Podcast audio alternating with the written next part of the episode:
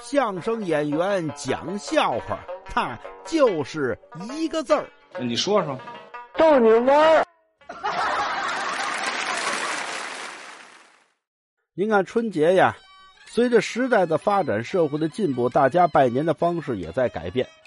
最早是面对面，后来有了电话了，打电话拜年，再往后呢，都有手机了，发短信，到现在呀，都是微信拜年。哎。还别说，这微信拜年有时候能让你有惊喜。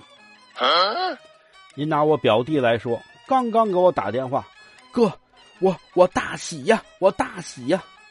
我说喜什么呀？中国足球让人踢三比一还喜呢？不是，哎，谁谁说他这事儿了？我自个儿的事儿。我说你有什么喜事儿？我刚才群发那个拜年的那个微信，哎呦喂，您不知道。我不是一直追我那女神吗？啊，对呀，人不是从来没理过你吗？今儿理我了，我给他发那拜年微信，他给我回了。我说他怎么回的呀？是骂你一顿吗？骂我像话吗？他跟我说呀，谢谢你的祝福，也祝你新春快乐，爱你哦，哥，你看怎么样？哎，我这是不是大喜？我说是，那你这个。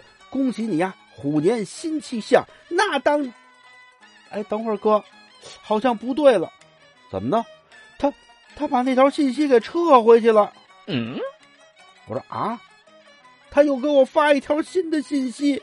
我说你赶紧看看新的信息写的什么。